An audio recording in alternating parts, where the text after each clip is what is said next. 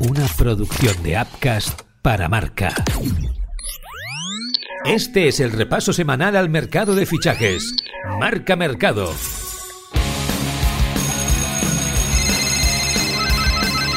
Marca Mercado con Joan Prats y Diego Picó. ¿Qué tal? Muy buenas y bienvenidos a Marca Mercado. Última semana del 2022 y ahora sí, la cosa se pone seria. El mercado aprieta de lo lindo y lo hace con varias bombas que ya están cayendo sobre el cielo del planeta fútbol. Muchas ganas de analizarlo de la mano del gran Diego Picó. Buenas Diego, ¿cómo estás? Hola Joan, ¿qué tal? Comienzan a detonarse las bombas del mercado. Y como no, tenía que ser la Premier League quien estrenase esta fiesta. Aunque, ojo, que también se está calentando la cosa en la liga. Mm, en fin, creo que tenemos muchas cosas que comentar hoy, así que no perdamos el tiempo y vamos allá. Pues venga, vamos a ello una semana más en Marca Mercado.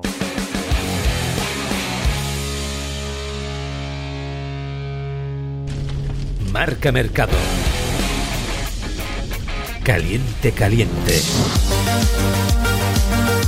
Está calentito lo de Borja Iglesias por el Atlético de Madrid. A principios de semana conocíamos el interés colchonero por el Panda, pero parece que la cosa se está concretando en los últimos días. Con la salida de Cuña, en el Metropolitano buscan delantero y por 40 millones podrían llevarse al máximo artillero español, Diego. Así es, Joan, Mateus Cuña ya es jugador del Atlético de Madrid y puede que no sea el último en marcharse. Joao Félix también está en la cartera de salida. El Atlético de Madrid tiene un grave problema con él. El presidente ha dicho que no cuenta y que está enfrentado con Diego Pablo Simeone. El resto de los clubes que lo quieren fichar ahora lo quieren cedido y que les cueste lo menos posible. En esa operación, en esa marcha de dos delanteros del Atlético de Madrid, entra la posibilidad de Borja Iglesias, un jugador del que el Betis evidentemente no quiere desprenderse, pero que tiene una oferta encima de la mesa para jugar en el Atlético de Madrid. Sin duda sería uno de esos traspasos que en la liga dejarían huella. Se habla de unos 40 millones de euros para que se pueda realizar esta operación. De momento los contactos existen y ya se está hablando entre el equipo verde y blanco y el equipo rojo y blanco. Lo cierto es que se están diciendo muchas cosas sobre el Atleti en los últimos días, pero no se ha acabado de cerrar casi nada. Así que, pese a que el interés por Borja está ahí, creo que lo más sensato sería esperar a que todo se acabe de desarrollar. Se lo pregunto a Pablo Egea, redactor de marca que sigue la actualidad del Atlético de Madrid. Sin ninguna duda, el nombre que tiene el Atlético de Madrid en la recámara para este mercado de invierno es el de Borja Iglesias, como ya hemos venido publicando en marca. El delantero gusta y mucho al cuerpo técnico y a la Secretaría Técnica del Atlético de Madrid y es la primera opción en caso de que Joao Félix salga del Atlético de Madrid.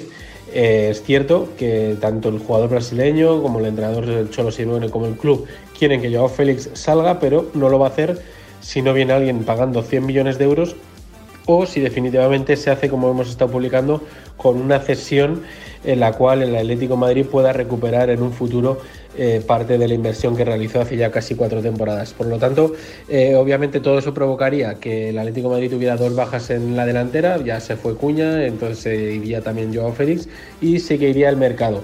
Eh, ese nombre es Borja Iglesias y se haría todo lo posible para fichar a un jugador por el cual ya están hablando Betis y Atlético de Madrid, pero que dependería obviamente de lo que, que estamos contando, de Joao Félix.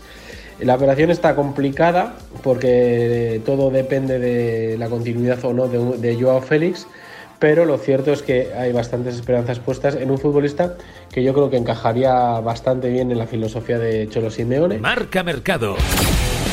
No se lo cree nadie. Venga, va, hombre. Hoy protagonismo para Di Lorenzo, el lateral derecho del Napoli que gusta mucho en Can Barça. De hecho, desde Italia apuntan que sería la opción número uno de la Secretaría Técnica para reforzar esta posición en el mercado de invierno. Está claro que Di Lorenzo está haciendo un temporadón con el conjunto partenopeo, pero el Barça no está ni mucho menos en una situación económica favorable como para costear una operación de este tipo partamos de la base de que el Nápoles es líder y Di Lorenzo es titular y está haciendo un temporadón, como tú dices, un jugador que vale muchos millones de euros y que ahora mismo el Barça no puede acometer. Es cierto que va a haber muchos futbolistas de banda derecha que se relacionen con el Barça, porque el Barça no ha encontrado al lateral derecho que buscaba. De hecho, Bellerín, que llegó procedente del Arsenal y prácticamente gratis al conjunto Blaugrana en el mercado eh, de verano, está a punto de salir. Tiene ofertas para marcharse a la Roma, tiene ofertas para jugar en el Calcio, pero de momento el lateral derecho del Barça sigue siendo una incógnita. Lo que está claro es que será casi imposible que puedan hacer una oferta real por un jugador como Di Lorenzo. Marca Mercado. Nos ha dejado flipados.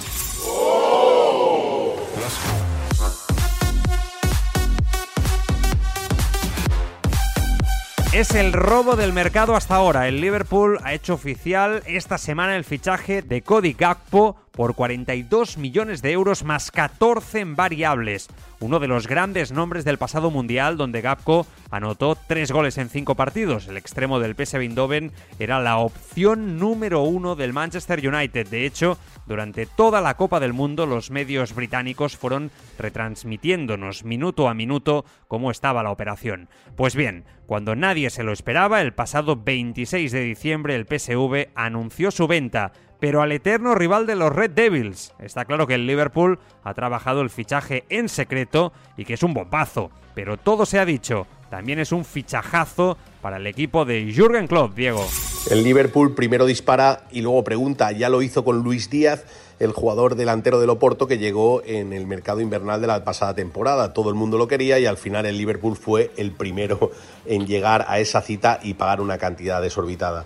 Lo mismo ha pasado con Cody Gapco, el jugador del PSV, que todo el mundo siguió en el Mundial, que tenía muchas novias para marcharse y que al final ha sido el Liverpool el que adelantándose a todo el mundo ha hecho el primer gran fichaje de este mercado invernal abre la veda el Liverpool con un traspaso de 42 millones más 15, 16 opcionales. Eh, es un montón de dinero lo que va a soltar el Liverpool por este futbolista, pero sin duda refuerza la plantilla y aprovecha para eh, cubrir la baja de este Luis Díaz, que está lesionado y que no jugará eh, los octavos de final de la Champions League contra el Real Madrid. Sin duda es un gran fichaje, es el primer gran fichaje del mercado de invierno y otra vez lo ha hecho el Liverpool. Ha sido la gran noticia de la semana en Inglaterra, en este caso con un habitual animador de los mercados de invierno como es el Liverpool. En los últimos años han incorporado en enero a Sturridge, a Luis Suárez, a Virgil van Dijk o a Luis Díaz. Casi nada.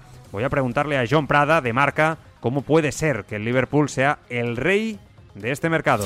El Liverpool ha encontrado el dorado, ha encontrado un filón en los mercados de enero, mercados de invierno, que para la mayoría de clubes son accesorios, que simplemente sirven para completar sus plantillas. En los últimos años los Reds han dado una vuelta de tuerca a sus equipos, haciendo que sus temporadas cambiaran por completo, sin ir más lejos en 2018 llegó Van Dijk del Southampton y ese Liverpool mejoró mucho defensivamente y llegó a la final de la Champions. Y la temporada pasada también el fichaje de Luis Díaz hizo que los Reds eh, cambiaran su tridente, desdibujaran su tridente, que el Sala, Mane y Firmino, que ya estaba un poco quedándose anticuado con la salida del brasileño y la entrada de Jota, cambiara por completo con Luis Díaz con un papel principal luchando por la Premier y por la Champions hasta el final. También el fichaje de Luis Díaz o el de Carroll fue otros movimientos. Y lo mismo ha hecho este invierno con Gakpo, jugador revelación en el Mundial con Países Bajos, eh, futbolista que el PSV está marcando muchos goles y que le dará un aire diferente al Liverpool en ataque. Las lesiones del propio Luis Díaz y de Jota hacían que el Liverpool necesitara un jugador más eh, arriba, un jugador más para completar su tridente con Darwin y con Salah y ese será Gakpo. Marca Mercado. Está hecho.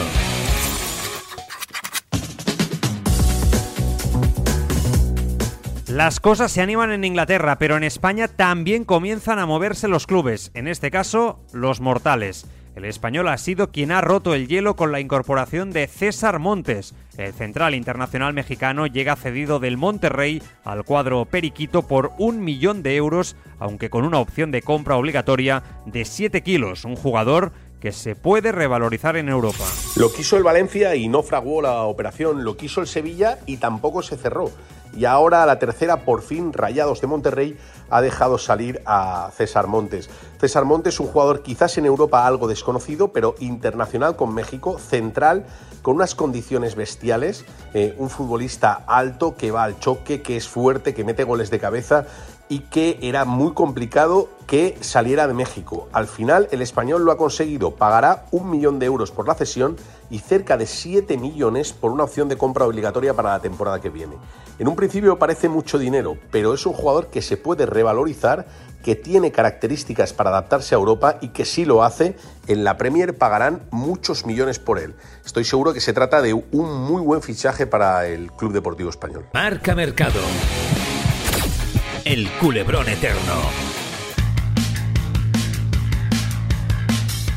Tenemos que volver a Inglaterra porque creo que está muy claro quién va a ser el gran fichaje de este mercado de invierno. No es otro que Enzo Fernández, el centrocampista argentino del Benfica por el que suspiran todos los grandes de la Premier League. Según varias informaciones, el club portugués ya ha recibido ofertas de 127 millones de euros por un jugador por el que pagaron 10 kilos en verano. Una auténtica locura. Los tres aspirantes son el Manchester United, el Chelsea y el Liverpool. Diego, toda una subasta de la que hay un claro vencedor, el Benfica. Enzo Fernández va directo al Salón de la Fama, al Salón de las tres cifras, ¿no? de los traspasos que superan los 100 millones de euros. Cuentan en Portugal que esta semana eh, Benfica ha rechazado una oferta de 100 millones y que han llegado otras dos de 127 millones por el jugador. De momento eh, no hay nada en negro sobre blanco, no hay una oferta oficial, no hay un papel que diga que Enzo Fernández se va a ir ya a la Premier y lo que está intentando Benfica por todos los medios, que recordemos que está vivo en Champions League en octavos de final y tiene un buen cruce para llegar a cuartos, eso le daría muchos millones de euros, Benfica está intentando por todos los medios que Enzo se quede hasta final de temporada. De hecho, le han ofrecido un super contrato, aunque sea solo de seis meses, un aumento de sueldo express con el fin de convencerle de que espere que juegue con Benfica hasta el mes de junio y a partir de ahí el que más puje de la Premier se lo lleve. En honor a la verdad, hay que decir que en Inglaterra se está comentando en las últimas horas que el Liverpool se está alejando de esta operación. De hecho, era el gran favorito hasta hace unos días, pero parece que en Anfield priorizarían a Bellingham en el próximo verano. Por el contrario, quien ha ganado fuerzas es el Chelsea, que va por todas a discutirle el fichaje al United. Voy a preguntarle cómo está la situación a Víctor Romero. Yo creo que en el equipo que mejor encajaría Enzo Fernández es en el Chelsea, porque sería una alternativa más para Potter en el centro del campo a los Georgino, Mount y ahora Zakaria. Y no sé, creo que le daría otro aire a ese centro del campo, haría descansar también a Jorginho, que por cierto acaba contrato a final de esta temporada, y creo que ahí podría encontrar sus minutos. A mí, en cambio, particularmente me encantaría verlo en el Manchester United. Eh, sería una pieza clave para los de Ten Hag pudieran volver a la élite y poder volver a ver a ese Manchester United que tanto nos gustó eh, a principios de siglo. Lo que pasa es que vamos a ver por dónde van los caminos, todo apunta al Chelsea en, los últimos días. Pero, y, sería un destino futbolísticamente muy interesante. Pero a mí me gustaría verlo en el Manchester United. También el Liverpool sería una gran opción, lo que pasa es que con el fichaje de Gapo, yo creo que el conjunto red ha dado carpetazo a su mercado invernal. Marca Mercado. Qué viejos somos. 12 de agosto de 1976. Mario Alberto Kempes llega a un acuerdo con el Valencia. Lo que parece algo sencillo fue en realidad una de las tareas más titánicas que se recuerdan en el fútbol español. Aquel Valencia, presidido por Ramos Costa, había aprobado un presupuesto récord para construir un equipo campeón. Y la gran estrella argentina, que por entonces militaba en Rosario Central, era el gran objetivo. Así lo determinó Pasieguito, director deportivo del club en aquel momento y encargado de cerrar el fichaje. Cristina Pérez, hija de Pasieguito, recuerda cómo se enamoró su padre del matador. Entonces recibía una revista, El Gráfico, que le mandaba un amigo suyo argentino todos los meses y en ella pues veía que, que Mario destacaba en sus partidos y marcaba muchos goles. Como mi padre solía viajar una o dos veces al año a Argentina, pues fue a verlo y le gustó muchísimo. También averiguó sobre un poco sobre la vida que llevaba, llevaba, su vida personal, para ver si podía confiar en él. Eh, fichó entonces, en ese momento, pues fichó para el Sporting a Colorado Killer, que era compañero de Mario en Rosario Central, y un poco más tarde a Enzo Ferrero, también para el Sporting, que jugaba en otro equipo argentino. Cuando llegó el, Valencia, mm, mi padre pues ya le había visto jugar también en el Mundial de Alemania y Ramos Costa, que confiaba plenamente en mi padre, pues le dijo que si lo veía que era un, posible crack, pues que fuera a por él. Mi padre entonces viajó a Argentina otra vez y allí pues eh, habló con los dirigentes del Rosario Central y estos decidieron que tenían que hacer una votación entre los socios para ver si dejaba marchar a, a Kempes a, Europa, a otro equipo.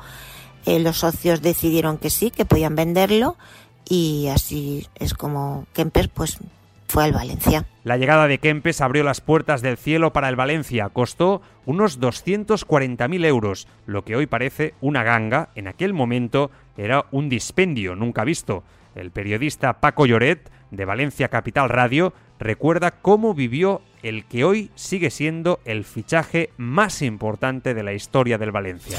Recuerdo muy bien el fichaje de Mario Alberto Kempes. Eh, yo estaba a punto de cumplir 16 años. El verano de 1976 llegaban noticias todos los días desde Argentina. Inicialmente el Valencia tenía eh, la, la intención de fichar a Rainer Bonhoff, que jugaba con la selección alemana y con el Borussia de Mönchengladbach, un equipo puntero en aquellos años. Pero eh, Bonhoff dijo que él no iba a salir de Alemania hasta que pasara el Mundial del 78. El caso es que al final, bueno, el Valencia fue por Kempes y recuerdo el día que por la mañana llegó un teletipo y en la radio lo leyeron como la gran noticia que Kempes fichaba por el Valencia. Eh, yo no recordaba mucho de él, lo había visto algo en el Mundial del 74 en televisión, pero vamos, mentiría si dijera que me sonaba sus actuaciones. Y luego sí, lo vi en directo el día de su debut contra el CSK en el Trofeo Naranja, CSK de Moscú, un auténtico desastre, la gente, bueno, un poco sorprendida por, sus, eh, por su rendimiento, que fue Y luego sí, también bien directo el día que debutó en la Liga Española ante el Celta de Vigo en Mestalla, ganó el Valencia 2-0 y él marcó los dos goles. Y a partir de ahí, pues muchísimas alegrías y muchísimas felicidades que trajo al valencianismo el matador. Al final, Kempes se marchó de la capital del Turia con 149 goles y tres títulos: una Copa del Rey, una Recopa y una Supercopa de Europa. Pero lo más importante, el estatus de leyenda que a día de hoy nadie ha olvidado en Mestalla. Y hasta aquí el marca mercado de esta semana, el último de este año 2022 que ya veis que despedimos por todo lo alto. Ahora sí, el mercado ya está funcionando a pleno rendimiento y parece difícil que baje las revoluciones hasta final de enero. Os lo iremos contando, como siempre aquí, en Marca Mercado. De momento, os deseamos que paséis una feliz entrada de año. Nosotros nos escuchamos el próximo viernes, cuando estemos ya en 2023 y con el mercado abierto. Hasta entonces, sed felices.